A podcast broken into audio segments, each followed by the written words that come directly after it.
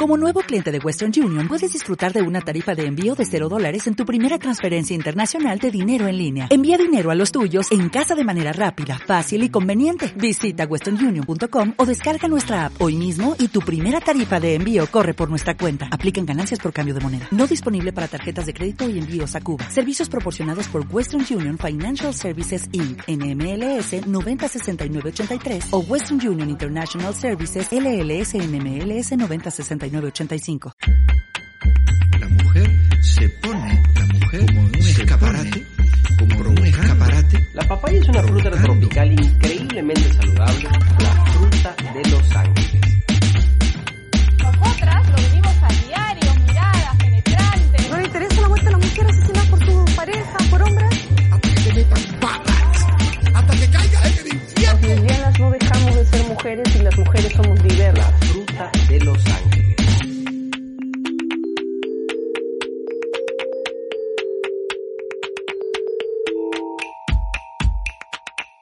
Hola, soy Carolina Silva Santisteban. Y yo soy Aile Rodríguez. Y esto es Papaya Show. El mundo a través de la papaya. Es decir, desde la visión de dos mujeres. Lesbianas. Tu podcast lésbico. Favorito. Hoy día estamos en un nuevo formato. Es, no sé, una cosa nueva, rara. Vamos a ver cómo va a salir. Siempre innovando nosotras, ¿no? Porque además hoy día tenemos una invitada. Es la primera vez que tenemos una invitada en esta nueva normalidad, así que no la podemos tener eh, de manera presencial porque es muy peligroso, porque no queremos morir. Así que está desde su casita para el tema que hoy día vamos a tratar, que de hecho ya lo habíamos anunciado hace dos semanas. ¿Hace dos semanas? Sí, hace dos semanas. Hace dos semanas. ¿Qué Hoy temas? ¿Qué temas? vamos a hablar de orgasmos y lesbianas. Miren, y mire, ahí está. Ah, Orgasmos ahí lesbianas. está. Orgasmos y lesbianas, episodio número 20. Yo voy, yo voy a estar manejando la consola, ¿ya? Así que si pasa algo, eh, o sea, soy nueva. Así Ya. que ahora sí vamos a... a- ¿A quién tenemos? Por favor, presenta. Nuestra invitada de hoy en la nueva normalidad es Raquel Rodman. ¡Yeah! Aquí va el efecto, sí, el niño gritando. Hola, hola. He visto que, que te has estado riendo en backstage. Me encanta este formato, en verdad. Me ha gustado bastante. Ya, Nos hemos demorado como tres años para definir la intro, Pero ahí estamos, ¿no? pero ya sale, ya sale bonita. Bienvenida al podcast lésbico peruano. Eh, Gracias. nosotros nos conocimos en, en una, en una sesión de fotos y sí, y ahí, y ahí yo te, justamente te conté cuando regresé de las fotos, me enteré de tu chamba, vi tu charla TED, ahí empezamos con el estoqueo Sí. y cuando llegamos a este tema dijimos tenemos que invitarla. Escúchame, se siente como que fue hace demasiado tiempo esta entrevista. Estaba, estaba acordándome y dije, sí, porque la conocí el año pasado. No, mentira, eso fue este año en febrero. Sí, Fuerte. parece mucho, es que fue pre-pandemia. Creo que lo último que hice antes de una pandemia. Sí, fue antes de que todos nos manden a encerrarnos porque nos vamos a morir afuera. Sí, exacto. Eh, una, una sesión de fotos de donde, donde me dio. Era- Fue muy gracioso porque no sabían dónde ponerme a mí, porque parecía que estaba ahí con mi harén. Era muy, era muy rara, no, no sabía dónde ponerme, yo no sabía pararme, ahí todas ahí en modelos, y yo era como, Ay, toda tímida, ¿no? Qué hacer. No, es que las fotos grupales también son súper complicadas siempre, entonces simplemente era como que no sabíamos cómo abrazarnos sin que parezca algo demasiado producido. Sí, y Creo que para, todas yo estoy en cuclillas, me di cuenta que debo tomar colágeno, que no podía estar mucho rato, pero ya está. Este, Y es por eso que decidimos invitarla, porque es alguien que nos va a nutrir con sus conocimientos en este tema. porque quisimos hacer el tema como solitas y nos dimos cuenta de que nos falta un montón, en verdad nos falta, o sea, nosotras somos lesbianas y sabemos muy poco sobre todos los términos que encontramos. Entonces, para hablar un poco más allá desde la experiencia, es que te hemos invitado Claro. también para que nos puedas desasnar y contar, este, también responder a las preguntas que tiene la gente que nos sigue, porque hay mucho tabú alrededor de este tema, o sea, la gente tiene mucho roche de hablar de sexo. Eh, Y justo eso, ¿no? Justo estaba leyendo de que tú, más o menos a los nueve años, te fuiste a vivir a Miami. Y cuando regresaste fue ahí que, que dijiste, que, o sea, ok, voy a abrir un blog para hablar de sexo. ¿Qué fue lo que te inspiró? ¿Cómo así decidiste hablar de ese tema que acá en Perú es un poco tabú, ¿no? Pucha, ya, yo me fui súper jovencita y crecí la mayoría de mi vida en Miami. Eh, y, o sea, estudié psicología, siempre me interesó la sexualidad, de hecho mi tesis y todos mis estudios fueron basados alrededor de eso, pero no sabía exactamente qué quería hacer con eso. Y me mudé a Lima como tomando un año sabático y ayudando a mi familia. Y, y, me di cuenta que las veces que había venido a visitar era como que muy gracioso decir, ah, está la prima gringa, la loca, ¿no es cierto? Y salía a jugar y, y todo cool, pero como solo estaba dos semanas en Lima, era como que nadie lo asimilaba mucho y cuando me mudé, toda mi familia estaba como que recontra, hiper preocupada por, por mí, por mi reputación y el tipo de persona en el que me iba a desarrollar llegando a Lima y terminé lanzando esta página de sexualidad.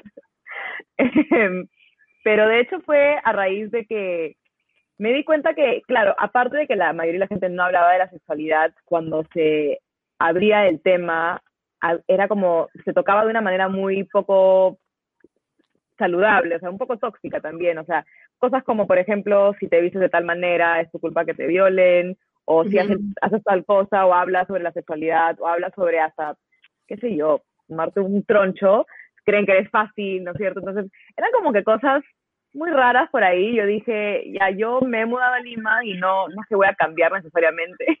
Entonces, déjame tratar de normalizar un poco la conversación alrededor del tema. Y en verdad, yo cuando abrí la página pensé que me iban a tirar tomates en la calle, con mis hijos no te metas, me iban a encontrar. eh, yo pensé que me iba a ganar con algunos stalkers hardcore por ahí, pero en verdad eh, la gente respondió súper, súper bien por el hecho de que nadie hablaba del tema y, siento que en el Perú y en Lima específicamente también el tema de los influencers es como que tan potente, pero, pero la mayoría aporta como que contenido bastante similar y nadie estaba hablando sobre el tema de la sexualidad. Entonces, la gente escuchó que alguien dijo vagina y masturbación en una historia de Instagram y no, no podían creerlo. O sea, fue como que, ¿qué está pasando acá? Pero, pero, es un tema que genera mucha curiosidad, ¿no? O sea, si bien no lo hablamos en Perú por tema de roche, pudor o porque de repente tiene como que una connotación negativa, pero no es que sea un tema que no nos interesa. Es por eso que es fácil cuando tú empezaste a hablar, como que la gente dijo, ok, acá puedo plasmar todas mis dudas. Totalmente, totalmente. Es un tema que nos, o sea, es que no solamente que da ganas de hablarlo, es realmente algo con lo que nacemos. O sea, son curiosidades que nadie nos enseña a tenerlas, solamente las tenemos. Y, y, nadie lo habla. Entonces también cuando algo te da tanta curiosidad y nadie lo habla, te da más curiosidad. Y tratan, tratas de encontrar información en lugares donde tal vez las fuentes no sean muy válidas o los puntos de vista no sean los más saludables tampoco. Y, y bueno, sí, cuando la gente encontró un espacio en el que podían libremente expresar lo que sentían, preguntar lo que necesitaban, eh, o tal vez escuchar historias o ver posts que yo compartía que eran como relacionables, o sea, en verdad sí fue un espacio necesario. Y, creo que la razón por la cual creció tanto el espacio es por la necesidad que había en una sociedad para hablar del tema. Porque tú, tú estudiaste psicología y te especializaste en sexualidad. ¿Y eso acá, y eso acá se puede estudiar? Acá no, acá no, pues no. Acá no creo, no hay tantos programas. Eh, yo sé que en la católica sí ofrecen una clase de sexualidad, pero creo que más que nada tendrías que tú solita armar tu, tu propio eh, línea de estudio, me imagino. Eh, yo todavía no he sacado mi maestría, todavía solamente tengo mi bachiller, pero toda mi línea de estudio fue, o sea, de la sexualidad. Ah. Desde que ingresé a la, a la, universidad, creo que uno de mis primeros ensayos fue sobre la sexualidad humana. Eh, pero sí, o sea, es, es, una, es una rama súper potente, por ejemplo, en Madrid, en, en Europa también hay bastantes programas de, de sexualidad, pero aquí no tanto. En Argentina sí hay justo que estábamos hablando también del tema como de, la curiosidad y lo necesario que es hablar de este tema, sobre todo en las mujeres, ¿no? Porque obviamente el tema de sexualidad en los hombres es mucho más empoderado, que se puede hablar, pero en las mujeres es nulo, porque muchas veces, o sea, a mí me ha pasado, creo que todos hemos llegado a escuchar en algún momento el tema de, ay, como que las mujeres no son tan sexuales como los hombres. Sí, totalmente. O sea, y eso nace desde, desde también el hecho de que o sea, los hombres, las personas con pene también tienen como una anatomía que responde muy evidentemente a sus entornos y a los estímulos relevantes para ellos. Para nosotras en realidad es como que una curiosidad que también, o sea, muy literalmente es muy interna también. Entonces desde chiquitas tal vez sentimos una cosquillita, algún picazón y no sabemos qué es, tratamos de, de, aliviarlo y cuando nos ven frotándonos muy, de muy jovencitas nos dicen, ay no, nos inculcan esta culpa desde tan tan temprana edad y que terminamos aprendiendo sobre nuestra sexualidad, nuestro órgano reproductivo cuando tenemos la regla. Y Sí. que cuando tenemos la regla nos dicen, ya, no, no puedes tener sexo porque te vas a quedar embarazada. Y ya desde ahí nos meten como una línea de pensamiento donde no se normaliza el hecho de disfrutar del placer cuando tienes una vulva, una vagina. Porque yo, por ejemplo, yo me acuerdo, eh, cuando, no, o sea, no sé a qué edad ha sido, pero ha sido muy chiquita, que en algún momento yo he tenido curiosidad después de bañarme y, y he, y he he volteado mi cabeza como para verme qué cosa tenía ahí, ¿no? Y me acuerdo de haber visto un huequito y, y me acuerdo que me asusté mucho. O sea, fue como, ¡Oh! ¿qué es eso? Y ya no lo, ya no lo quise volver a mirar y, y ni pregunté ni nada porque no es un tema pues que se toque, ¿no? O sea, a mí por lo menos en el colegio sí me, sí me tocó llevar educación sexual en el cole, pero sí, Sí, qué suerte. claro, porque cada vez que yo cuento eso casi nadie ha llevado, pero pero no, o sea, tampoco es que nos hayan hablado o hayan profundizado mucho, ¿ah? Eh, Yo creo que lo que se suele hablar en los colegios, creo que también tú lo comentabas, es, ok, la mujer tiene, y es más, dicen vagina, ni siquiera dicen vulva, o sea, vagina, el hombre tiene pene, y, y ya está. Y hablemos de no Y- embarazarse. y se, y pero- se- el, punto de vista es como desde la reproducción, además. Exacto. Es como, ¿cómo vienen los bebés? al mundo? Es, es Sí. por ahí, ¿no? No hablan de otra cosa. Sí. O por ejemplo, ya las mujeres le van a dar, les va a dar la regla, a los hombres se van a masturbar, o sea, si, si por ahí lo hablan, solo se normaliza la masturbación por el lado del hombre, no desde la Claro. mujer. ¿No? Entonces, claro, ocurre como lo que te pasó a ti, Caro, que te asustaste por la anatomía, porque al final, o sea, sí, no, es- no es, na- no es algo muy amigable y de hecho, o sea, tampoco es lo máximo aprender sobre ella cuando ella trae la regla, ¿no? Entonces, Claro. Y es eso, ¿no? Porque aparte, ya, ok, tú de niña como que tuviste la curiosidad, te asustaste, y uno de adolescente ya empieza a tener mucha más curiosidad. Y es ahí, o sea, en el colegio no te hablan, en tu casa no te hablan, y ahí dices, ¿dónde aprendo de sexo? ¿Qué es Eso. sexo? ¿Dónde Sí. se aprende? Y no solamente la curiosidad que te asustaste, sino también, por ejemplo, por lo menos tú tuviste la curiosidad de, de mirarte y lo viste. Y no sé si el hecho de que te asustaste te causó alguna inseguridad en el futuro, pero hay muchas personas que, por ejemplo, nunca se han mirado y después Claro. no disfrutan del sexo oral con una pareja porque es como que cómo vas a sentirte cómoda con alguien entre tus piernas si ni siquiera tú te has visto. Es ¿no? que, no- claro, no, por- sabes lo que están enfrentando. Es como que porque por, lo menos para mí mi, mi primera vez, este, yo no sabía, o sea, cómo era, cómo es la cosa, porque no sabía bien con qué contaba yo o con qué, cuando a mí me ha tocado tocar a la otra chica, Ajá. era como un ¿qué es esto? como no, porque fue como que ya las dos somos mujeres, ya sabemos todo, no, para mí era como ¿qué- qué- Algo nuevo. qué nuevas texturas, era todo, era todo muy O sea, nuevo. de hecho siento que, bueno, si todo es muy nuevo y, de, y la primera vez de todo no va a ser como que la mejor, pero siento que tal vez entre chicas puedes sentir un poco la comodidad de que son las mismas partes, entonces tal vez por ahí sabes navegarla, especialmente si tú ya te tocas a ti misma y no Mm. sé, con- simularlo. eh, entonces, bueno, sí es un plus entre las relaciones de dos mujeres. Eso sí, mí- digamos, yo he tenido relaciones con, yo soy lesbiana, pero he tenido en mi adolescencia relaciones con, con un chico y yo nunca tuve esa idea de yo tengo que llegar a un orgasmo, por ejemplo, o yo tengo que, ¿Qué es un orgasmo? más que que, yo ni siquiera me preguntaba como, como qué es un orgasmo, sino como, ay, él ya llegó a un orgasmo y suficiente, o sea, no me planteaba la idea de yo también tengo que disfrutar, o sea, yo también Claro. merezco tener un orgasmo. Claro, el sexo termina cuando él termina, básicamente, es la idea. Ajá. Claro.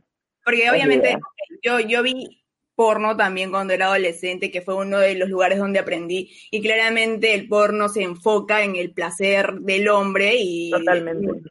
el orgasmo femenino es nulo, ¿no? Pero a ti, ¿cómo te nace la curiosidad para estudiar eso? O sea, tú, ¿cuál es, no sé si tu primer interés, si te acordarás, ¿no? Pero ¿cómo, cómo de pronto, ¿no? Alguien dice, ay, voy a estudiar esto. Em, siempre me interesó, o sea, nació desde una cosa bastante personal, que yo básicamente era una chica bastante activa cuando era más joven, em, pero me, me llegó a interesar a un punto en el que de verdad em, yo crecí en una casa súper liberal, o sea, mis papás tenían amigos de la comunidad LGBTQI más desde que yo era chivola, entonces desde antes de que yo sepa lo que era el sexo o cómo nacían los bebés o de dónde venían, lo que sea, yo sabía que entre dos personas sin importar el género, el sexo, podían quererse y eso fue como que súper normal para mí desde muy, muy Ah, temprana edad.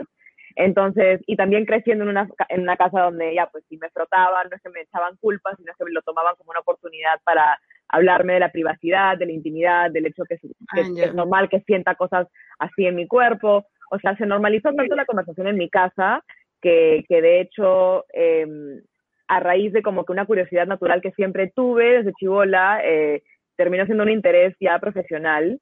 Eh, en el cole fui parte de, de la alianza Gay Straight Alliance, que es como hetero gay, que era como un club en el, en el cole.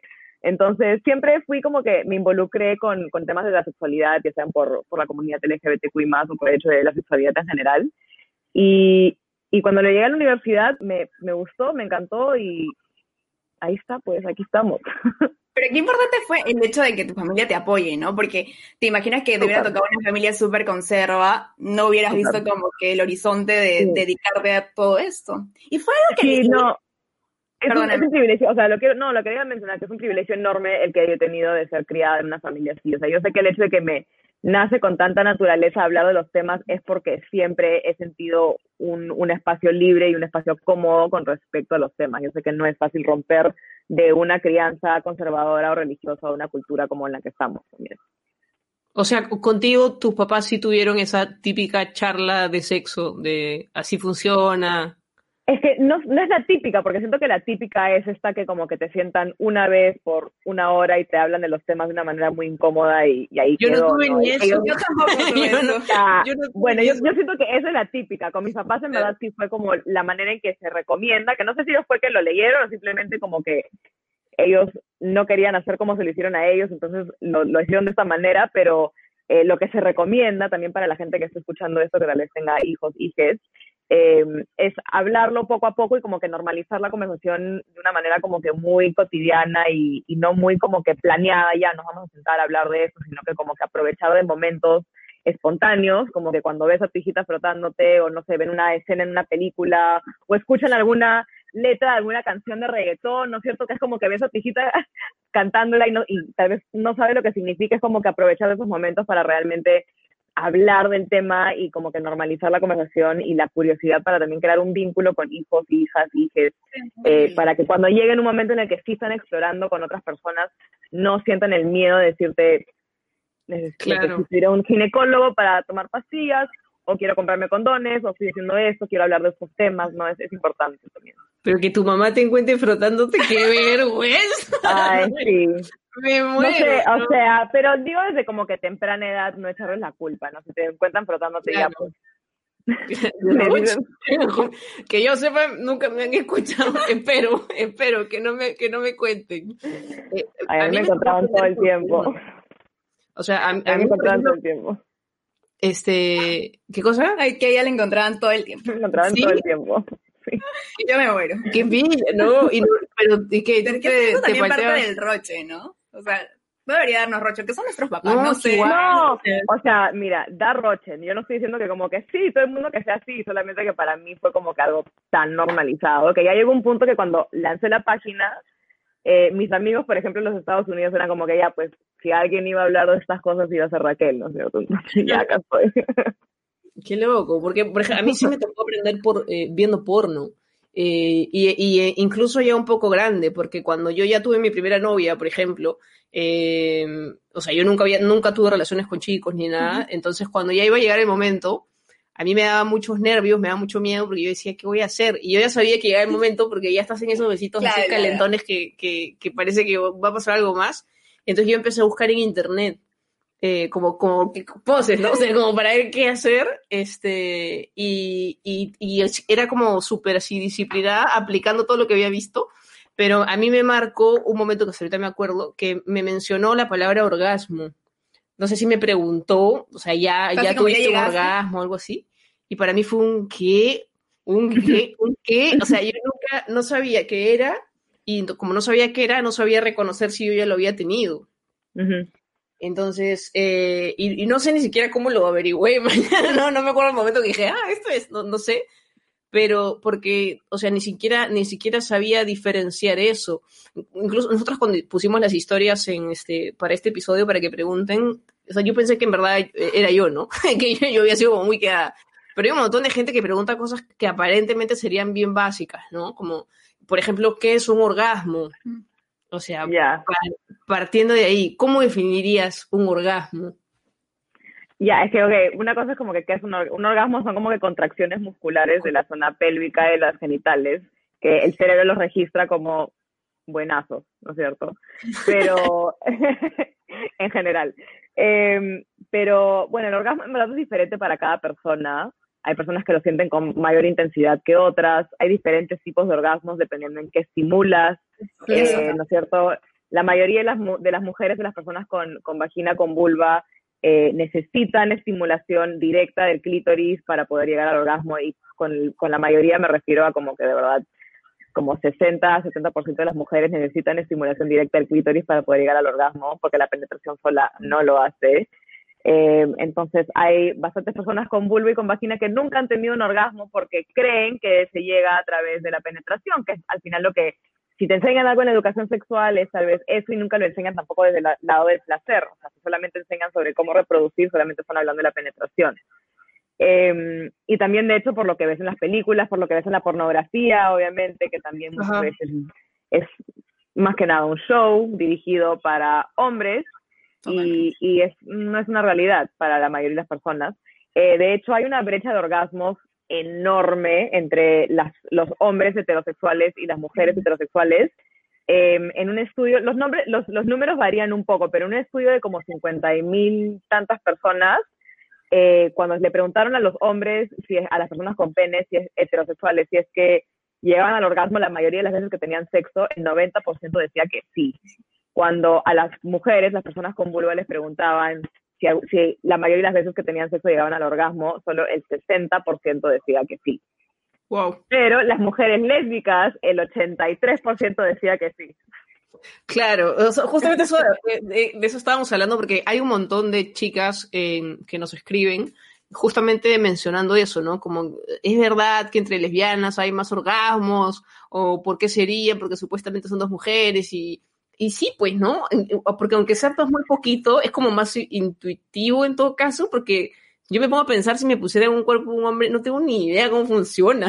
Y yo creo que en las lesbianas nace mucho la idea de, de pensar en las dos. O sea, yo siento que, no sé, fácil y estoy hablando piedras porque no soy hombre tampoco, ¿no? Pero como de lo que he vivido, siento que es que los hombres piensan como en su placer y no piensan un poquito más allá de satisfacer a su pareja. Entonces, digamos, en las relaciones lésbicas es un tema de, o sea, ya llegaste al orgasmo, Claro. ya las dos. Reciproci- reciprocidad, sí, Claro. claro. Claro, Eh, sí, de hecho eso tiene que ver bastante con eso. Eh, también es súper común escuchar, por ejemplo, que las, que las mujeres heterosexuales solo logran llegar al orgasmo cuando están encima. Y eso es porque ya es como una frotación, ya es básicamente como lo que, lo- a, lo, a lo que le llamarían ya pues la, este, las tijeritas, ¿no es cierto? Es como que ya estás, o sea, el monte está ahí frotándose, entonces lo estimulas y llegas al orgasmo a través de eso. Eh, pero, Pero ya es un tema muy, o sea, también va como, muchas veces como que los hombres toman mal el, el hecho de que la mujer vaya encima por un tema, es que ya yo me voy por los lados, pero de, de dominación, ¿no? Porque los hombres mayormente... eso ya es algo bien machista y si estás con un hombre así, tipo, corre, amiga, chao. Claro, o sea, por favor. Eh, pero sí, no, de hecho, no, y también, por ejemplo, hay muchas personas que, que ni con eso, y tal vez necesitan algo más intenso, como algún juguete, y también los hombres sienten que su ego es completamente deshecho si introduces un juguete al- a la ecuación porque creen que es una competencia cuando no lo es, como un bonus, eh, o muy necesario para muchas. Y, y bueno, pues sí, o sea, hay, hay muy poca educación alrededor de lo que es el placer en general y mucho menos el placer femenino. Entonces, la gente asume que es ya pues sexo, penetración o por ejemplo hasta la idea de como que el juego previo, de, lo, de como el foreplay, como que para muchas personas eso no es juego previo, para muchas personas eso es el sexo. Entonces también depende de cómo defines el sexo y no tiene solamente que ver con la penetración y con el clítoris, sino también hay tanto más que puedes estimular, o sea, los labios, las piernas, los pezones, todo, o sea, hay tanto que puedes estimular que no, que, que, que por alguna razón no lo, no lo, no lo integran a la ecuación completa del sexo y lo ven como un plus cuando es solamente parte de. Y justo hablando, hablando de este tema, ¿nos podrías decir algunos tipos de orgasmo ahora que tenemos acá nuestra, a nuestra querida vulva? Gracias a que Claro. mandó su vulva de Ay. vulvalización. Yo quisiera tener una. Vi que tiene una también con como este telares incaicos, me encanta. Sí, sí. Hermosos. Eh, a ver, ya, pues tienes el, el... Ya, bueno, en general hay diferentes discusiones. Se dice que son diferentes orgasmos, pero al final todos se sienten en el cerebro. Pero Claro. bueno, tienes el, el orgasmo del clítoris, que obviamente es cuando estimulas aquí la puntita directo, ¿no es cierto? Después tienes el orgasmo, sí existen las personas que llegan al orgasmo vaginal, y eso es cuando hay solamente penetración en la vagina, exacto. Hay los orgasmos, hay los del punto G, que es cuando tocas ahí la... la Ahí metes. ahí está. Y Hay como una tienes- rosita. Claro. me en- ¿En ¿Sí? serio? Ay, no, no. Tiene todo, todo tiene. Hay como una rosita. Ahí está el punto G. Es verdad, es- estoy mostrando cualquier cosa, ¿no? Ay, No, qué hermoso. Como que le cambió la textura, porque el punto G sí tiene una textura diferente, como esponjosito. Sí. Ya, entonces tienes ese, tienes el que es mixto, que es cuando haces el clítoris y la vagina a la vez. el- y este... ella haciéndolo, ¿no? Yo aprendí esta semana, te juro. Eh, a través de, de esa estimulación es lo que a veces, a veces logras como el squirt, que es como que el recontra famoso squirt ahora, eh, que es a través del porno que se ha convertido tan popular. Eh, pero, pero bueno, hay- siempre hay preguntas sobre eso, de hecho, pero bueno, menciono aquí que el squirt no necesariamente significa un orgasmo, ni viceversa tampoco, no es que tienes que como que squirt para tener un orgasmo, ni, ni mucho ni Es como la, la ay, ¿cómo, ¿cuál es el término? Eyaculación. La eyaculación femenina. Mira, la más ignorante. ¿Cómo, cómo se llama La más, la más lesbiana, es como la más lesbiana. cosa? ¿Cómo, se llama? se llama? Me encanta. Es que te juro que yo estoy aprendiendo un montón de cosas. ahora. Este, así como cuando te haces... Pero, pero sí, también se puede llegar al orgasmo a través de solo los pezones, por ejemplo, Claro. hay personas, hay personas que llegan al orgasmo, hay personas que llegan al orgasmo tipo haciendo ejercicio, Qué hay personas que loca. llegan al orgasmo durmiendo, cuando tienen sueños. Eso qué pasa. Me ha pasado. Pero también, yo he escuchado, no me ha pasado, de tipo con la mente, o sea, la imaginación, la fantasía, de que uno enfocado. Es un, es un ejercicio muy difícil, no voy a decir que, Claro. que todo el mundo lo logra, pero sí, sí es posible. ¿Qué nivel de concentración tienes que tener para...? Yo no creo que lo lograría, yo nunca lo voy a lograr. Y cuando hablamos, por ejemplo, de masturbación, hay mucho, hay mucha vergüenza, ¿no? Para hablar de masturbación femenina. Eh, o sea, ¿tú crees que de verdad las mujeres se masturben menos? Yo no creo, yo tampoco. o sea, No lo hablan, es diferente. No, no se habla. No lo hablan, no lo hablan. No lo hablan. O sea, mira, no, no, mira, de hecho tal vez sí hay bastantes mujeres que no se masturban, pero no es que nunca lo han pensado, o tal vez hacen cosas que no lo consideran masturbación, pero sí lo es, Con la- con la almohada. De hecho, con la almohada, en la tina, manías, es como que, amiga, o montando caballo, no sé, montando bicicleta, quién sabe, pero al, de alguna manera u otra encuentran su, su relief, solamente que no lo llaman masturbación, pero ya, amiga, no te preocupes. De hecho, no te yo- masturbas. Yo tengo una amiga que justo estábamos hablando de masturbación y me comenta de que nunca se había masturbado, pero cuando lo hice, lo hice con cara de, de, re- de asco, o sea, de rechazo Como, total. ah, yo como- no veo- claro, sí. Pero siento que eso es porque lo que le inculcan, o sea, su familia, la iglesia, el colegio, porque yo me acuerdo que cuando estaba en el colegio era como, "Ah, no, si te masturbas pecado, no te puedes tocar nada. Y creo que vivimos creciendo con esa idea, ¿no? No Sí, conocemos o sea, sí. Sí, y de hecho, o sea, sí tengo amigas que no, no se empezaron a masturbar hasta mucho después, o sea, cuando llegaron a la universidad y, y como que se hablaba un poco más abiertamente del tema y como que universidades tal, tal vez en el extranjero, recién ahí fue que se dieron cuenta de que ¡ah! hay todo este mundo, eh, pero, o sea, sí me la creo que bastante gente, por lo menos en el Perú, no, de verdad no se masturba. Pero siento que hay bastantes personas que sí lo hacen, pero solamente no lo hablan. Y te iba a hacer una pregunta, o sea, estoy, este, te deben llegar como que preguntas de cuánto es lo máximo que me puedo masturbar, o ay, si me masturbo, No, no, si sé, saludable 20 veces eso. al día, está bien, está mal, estoy enferma, no estoy enferma. Hay un límite Sí. para no, para no enfermarse. No hay un límite, es muy personal, o sea, obviamente si es que estás eh, faltando al trabajo o a tus clases Claro. o, a, o a eventos sociales, o te estás masturbando al punto en el que ya no puedes como que aportar sexualmente en tu relación amorosa o sexual con otras personas, ahí ya hay un problema, pero o sea, que te masturbes cuatro veces el día que te quedaste en tu casa resfriada del cole, no te preocupes, tres. o sea, normal. ¿Y este, a qué nos referimos cuando no- hablamos de que las mujeres son mul- multiorgásmicas? Eso nos referimos a que eh, biológicamente como la respuesta sexual después de un orgasmo de un hombre, de una persona con pene, es como que tener un periodo refractorio en el que simplemente se duermen cuando para las mujeres, una vez que llegas a un orgasmo es más fácil llegar a otro y a otro y a otro y a otro y a otro. Y- ¿Y todas las mujeres son multiorgásmicas? ¿O es que algunas mujeres lo son y otras mujeres no lo son? Todas las mujeres tenemos la capacidad de ser multiorgásmicas, pero también depende de... Es un poco un, es un poco un músculo que tienes que seguir ejercitando. También este un poco ya. tienes que de Mientras más ensayes, Pero lo que pasa también es que, por ejemplo, una vez que alguien llega a un orgasmo, esa zona queda totalmente sensible. también también hay eso, o sea, digo, la capacidad de llegar a otro orgasmo existe, pero también depende, como digo, de cada persona, entonces puede ser que seas el tipo de persona que una vez que llega al orgasmo ya no quieres que te toquen más, como que ya, chao, no quiero que me toques más, me duele, ya no, ya no más, o puede ser el tipo de persona que le sigue, no le molesta y, y, y puede seguir. Pero Claro, pero si estás en una la relación, en una relación, por ejemplo, es cuestión de hablarlo, ¿no? Porque, ok, ya no quiero que estés ahí, pero de repente practicas otra cosa como sexo oral para poder Exacto. llegar al orgasmo, hacer que tu pareja llegue al orgasmo porque es multiorgásmica. claro. A diferencia del hombre que ya se durmió. ¿Por qué se Exacto, duerme? está roncando. ¿Por qué? Todo. Porque o es como una descarga de energía, ¿o qué? Es que sí, es- sí, es una descarga de energía para él.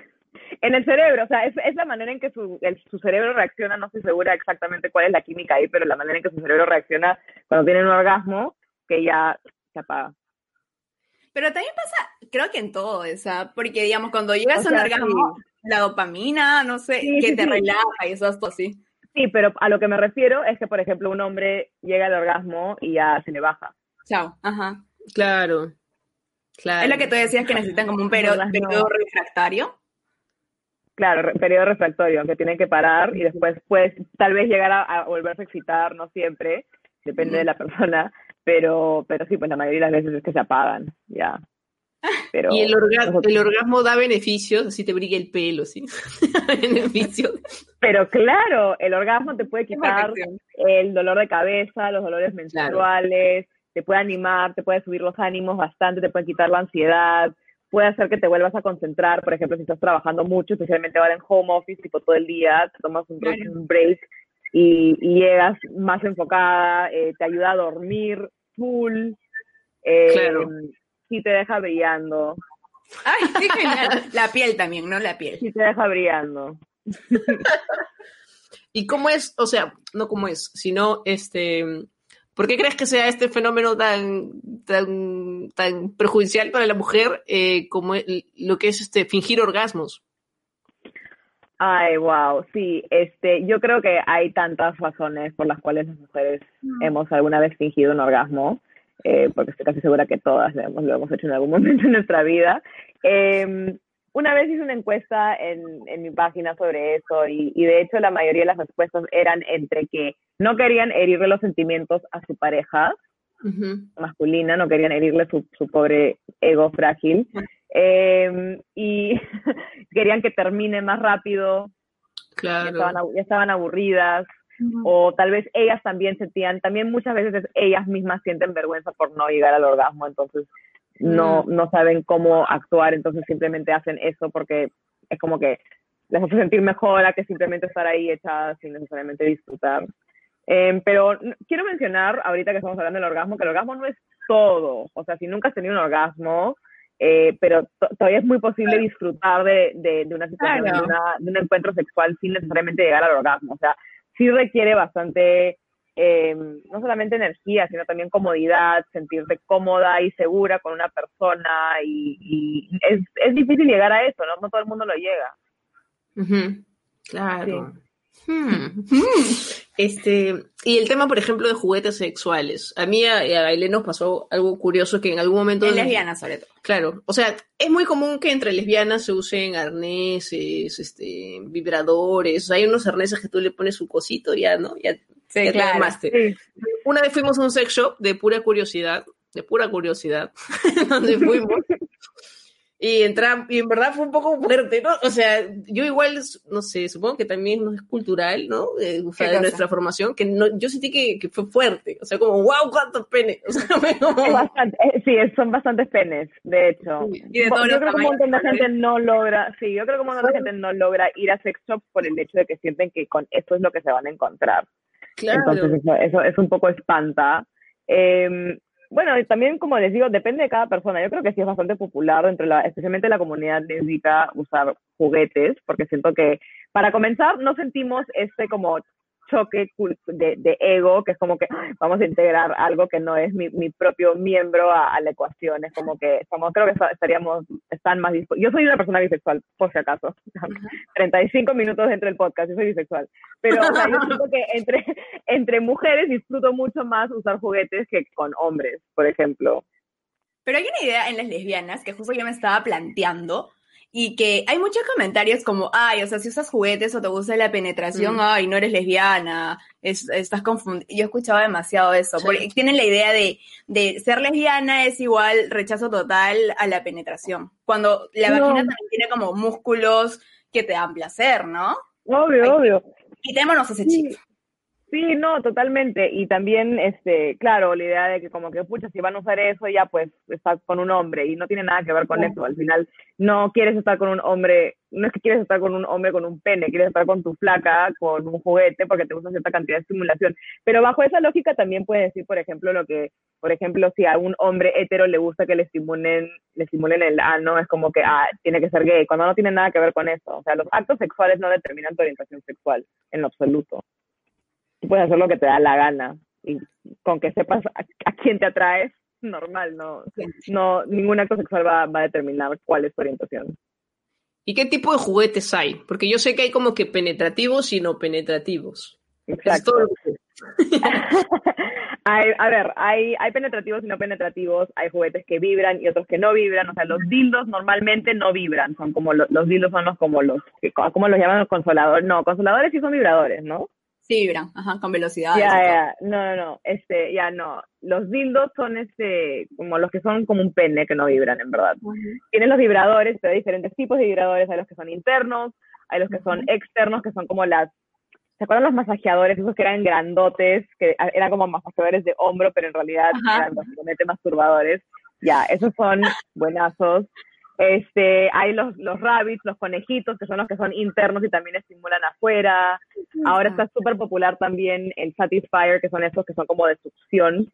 Succionar. Ellos Eso, son sí. No sé, en mi opinión, yo siento que es como que muy artificial, como que te, te aspira el orgasmo, es como que muy rápido.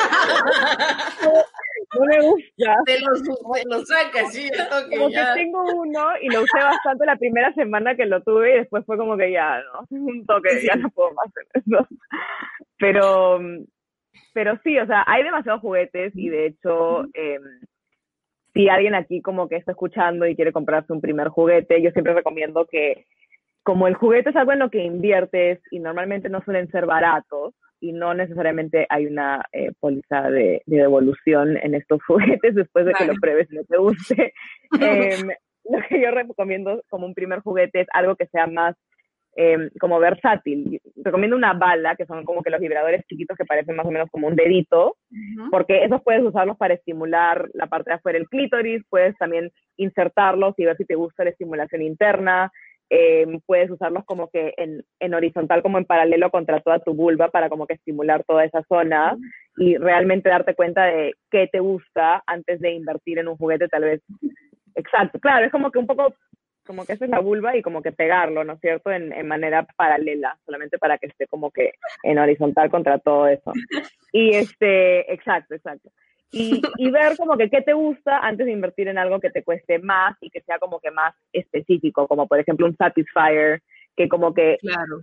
se ha hecho súper popular por el hecho de que se aspira el orgasmo, entonces como que sí lo puedes lograr muy fácilmente, pero yo no lo recomiendo como un primer juguete porque siento que es a muchas personas no les gusta esa sensación y no es barato, entonces recomiendo como que comenzar con algo un poco más básico y después invertir en algo un poco más específico una vez que ya sepas más o menos qué te gusta. Y una preguntita, es importante, digamos, con tu pareja, si vas a usar un dildo, por ejemplo, usar condón, ¿no? Un preservativo. El tema de la limpieza. Sí, especialmente, eh, claro, entre, entre, dos, entre dos personas con, con vagina, con vulva, si van a estar compartiendo juguetes, es importante cambiar el condón, eh, solo para como que evitar la posibilidad de contraer algún tipo de, de infección de transmisión sexual. De hecho, eh, no hay mucha data con respecto a las infecciones de transmisión sexual en relaciones lésbicas entre dos, entre dos vaginas. Eh, por el hecho de que en realidad hay un sexismo enorme dentro de la comunidad científica, entonces la mayoría, ya- los pocos estudios que hay sobre sexualidad ya de por sí no es que usan a muchas personas que son dentro de la comunidad. Eh, entonces no hay muchos estudios que brindan como que una estadística específica de cómo es la contracción de infe- infección de transmisión sexual entre dos vulvas. Es relativamente baja, pero igual es Ujú. importante, especialmente si estás con alguien que tal vez tenga herpes o VPH y justamente tenga un brote, específicamente cuando tiene un brote es como que importante evitar eh, contacto sexual, pero sí es importante usar condones también con tus juguetes. Está bien, perfecto. Me- me-. La clase magistral acá. Y este, tú hace poco has publicado en plena pandemia tu libro Corazón con leche, que es de, basado en tu página, supongo, en el contenido de tu página.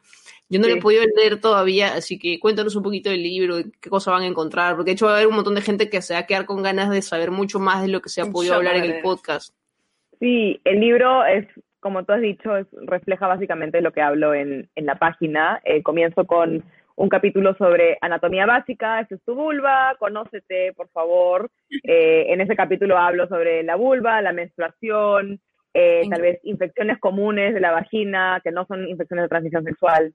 Eh, en el segundo capítulo hablo sobre la masturbación y lo importante que es tocarte. En ese capítulo es donde toco eh, más que nada como que como un poco reconocer el orgasmo, porque siento que muchas personas experimentan su primer orgasmo cuando se están masturbando, no necesariamente cuando están con una pareja. Entonces es importante conocerlo en ese, de una manera muy personal. Eh, el tercer capítulo hablo sobre orientación sexual e identidad de género, porque es sumamente importante, algo demasiado básico para entender tu sexualidad y también ser respetuosa hacia otros. Eh, hablo también sobre el deseo, la excitación y el orgasmo en general, o sea, cómo responde el cuerpo a la estimulación sexual. Y también hablo sobre el sexo, que es un capítulo larguísimo, donde comienzo desde como que la virginidad y voy hasta como sexting, hablo sobre la sexualidad para cuerpos diversos, hablo sobre mm, las infecciones de transmisión sexual, sobre los diferentes métodos de anticonceptivos, maneras de protegerte. Y después el último capítulo se trata sobre juguetes y lubricantes para eh, más o menos que sepas qué buscar o, o, o qué comprar cuando estés este, tratando de invertir en tu sexualidad para poder divertirte más. Corriendo a comprarlo. ¿En dónde, en qué, en dónde lo encuentran? En todas partes, en Crisol, Ibero, SBS, lo puedes encontrar en la página web de Planeta, lo pueden encontrar eh, como ebook. Ahí está. Pronto, pronto va a haber audiobook, la próxima semana lo estoy grabando. Ah, qué ah, va a ser con tu, con tu voz, qué chévere, qué chévere, Sí. qué bien, Sí, qué sí. bien. ¿Y cómo fue lo? Creo que hiciste una firma de autógrafos, ¿verdad? Una firma de libros, una firma. No, eso.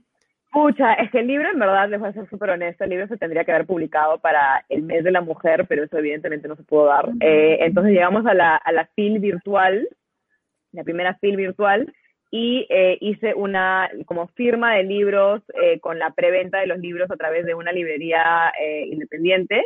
Y fuimos a firmarlo yo y también la ilustradora de Cire Frank, con la que he hecho el libro, que ha quedado hermoso, con ella siempre hago mis ilustraciones y eh, siento que le, le agrega tanto al libro, verdad, sus ilustraciones. Así que hicimos una, una firma de, de unos este, libros que se prevendieron. Ah, chévere. Entonces ya la gente ya sabe que tiene que comprar su libro para salir de, de, Obvio. de su ignorancia, como yo he salido un poco Comprando en este, en este Sí, podcast.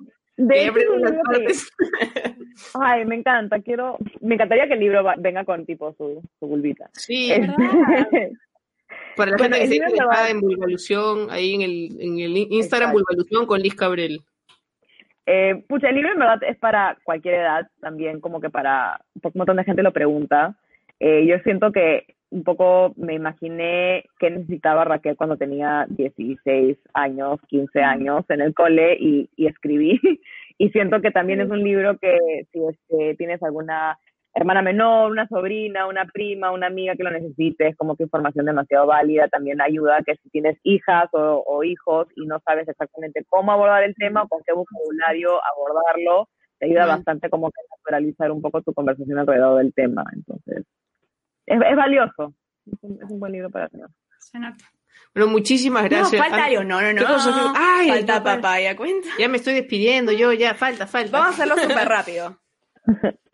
La gente que nos sigue en redes participa de un segmento que se llama Papaya Cuéntame, que es que nosotros habilitamos nuestras historias de Instagram para que puedan mandar todas las preguntas que quieran que respondamos en el programa. Esta vez lo hicimos dos veces, una como para armar el contenido, qué preguntas íbamos a hacer nosotras, y otra directamente preguntas para ti. Entonces ahí van las preguntas. ¿A qué edad tuviste tu primer orgasmo? Ay, chibolita, como les dije, yo me frotaba contra todo. O sea, yo desde chibolita sabía lo que era esa huevada. Me encanta. Este, con una pareja, a ver, si ya estamos hablando como que con una pareja, de hecho no fue eh, las primeras veces que tuve que tuve sexo, no fue hasta como que como que mi quinta vez teniendo sexo que como que dije ya más o menos así funciona, pero fue porque me di cuenta que cuando lo estaba teniendo era solamente penetración y a mí me gustaba frotarme, entonces dije ya déjame intentar esta huevada. Y, y lo logré, pero por eso es tan importante conocerte, porque yo desde Claro. ahorita ya sabía lo que tenía que, que esperar, no era como que estaba eh, ganándome con una experiencia tan nueva donde no sabía cuáles iban a ser las sensaciones. El- otra de las preguntas dice, si alguna vez has fingido un orgasmo. Ay, sí. Claro. Y una, una pregunta no que es, orgullosa, pero sí. ¿cómo puedes saber si tu pareja finge un orgasmo? Ay, eso es, eso es, eso es difícil. Sí, bueno. Siento que la única, la única manera que vas a saber es si te lo cuenta, o a menos de que realmente conozcas a tu pareja bastante y te des cuenta de que nada que ver esa vez. Pero ¿Cómo lo hablas, no? O sea, te- o sea, imagina que te das cuenta que tu pareja finge un orgasmo, ¿cómo se lo dices? Qué Oye. incómodo. No te difícil. creo. Sí. mentiroso. Este, em, es difícil, de hecho no es una conversación cómoda que tener, pero eh, lo importante que, que, que acordarte en ese contexto es que si sigues fingiendo, vas a fingirte hasta, en un, hasta que estés en una esquina y, te vas, y, y va a ser más difícil conversarlo después de decirle, mira, toda nuestra relación no, no me ha estado funcionando y solamente te he estado mintiendo. Entonces también eh, y no te ayuda nada, no te ayudan a ti a llegar al, al orgasmo, no ayuda a tu pareja a mejorar porque estás como que reforzando un comportamiento que no te funciona. Y, y yo sé que no es lo mejor pensarlo de esta manera, pero tampoco estás ayudando a la siguiente persona que viene después de ti, porque, porque no van a haber aprendido nada, entonces no estás ayudando a nadie. Ayudemos. ¿Qué tipo, otra pregunta dice, ¿qué tipo de juguetes aconsejas que no sean dildos porque me dan nervios? Qué hermoso. Em, bueno, ya lo, ya, ya lo habíamos hablado un poco, pero em, hay bastantes juguetes que no son tan fálicos. O sea, créeme que no todos los juguetes son tan horribles. Eh, no todos los juguetes tienen venas y bolas y, no sé, pelos, les falta básicamente. Pero eh, hay juguetes que son mucho más amigables, que no necesariamente tienen esa apariencia, que son, son de colores bonitos y que yo siempre recomiendo, como les dije, uno que se llama una, ba una bala, que en verdad es súper, súper versátil y los puedes encontrar más baratos para poder aprender exactamente qué te gusta antes de invertir en algo más específico o más intenso. Creo que lo demás ya como que lo hemos respondido, ¿no? No, sí hay una. Ah, ah, pero. No, no, no, esto no es.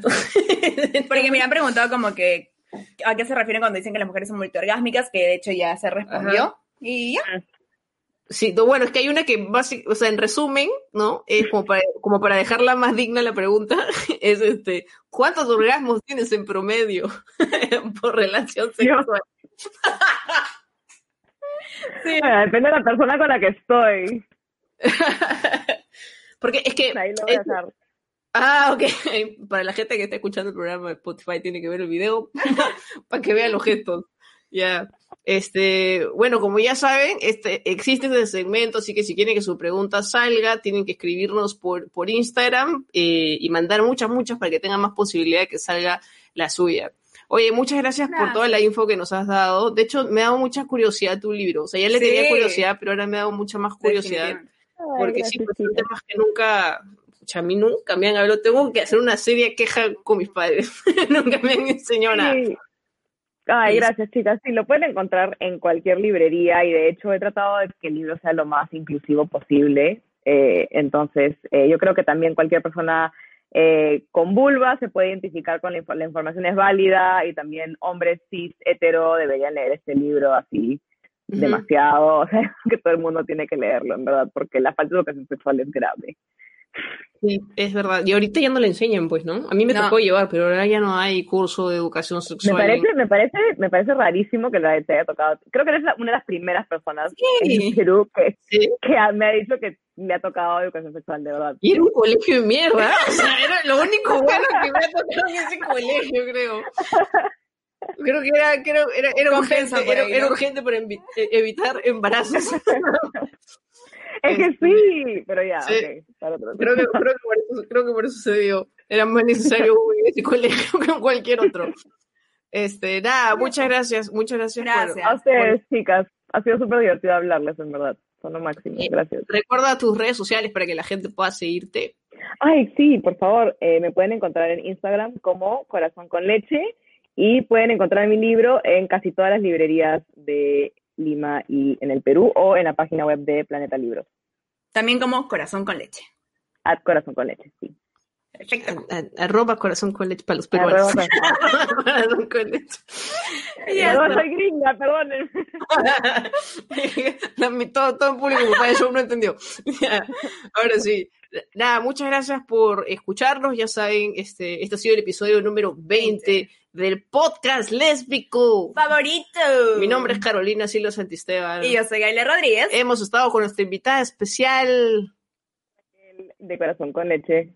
Raquel Me Rothbach. encanta. Este, en YouTube, Facebook, Instagram, eh, no sé cuál más de esas.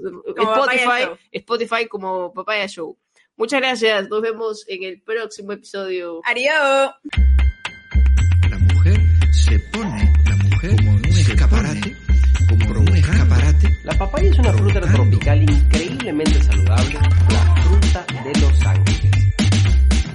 Nosotras la la mujer asesinada por tu pareja, por hombres? Hasta que te metan patas.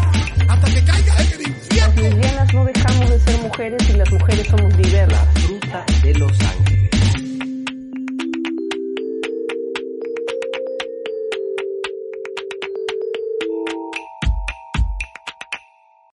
O'Reilly Auto Parts puede ayudarte a encontrar un taller mecánico cerca de ti. Para más información, llama a tu tienda O'Reilly Auto Parts o visita oreillyauto.com.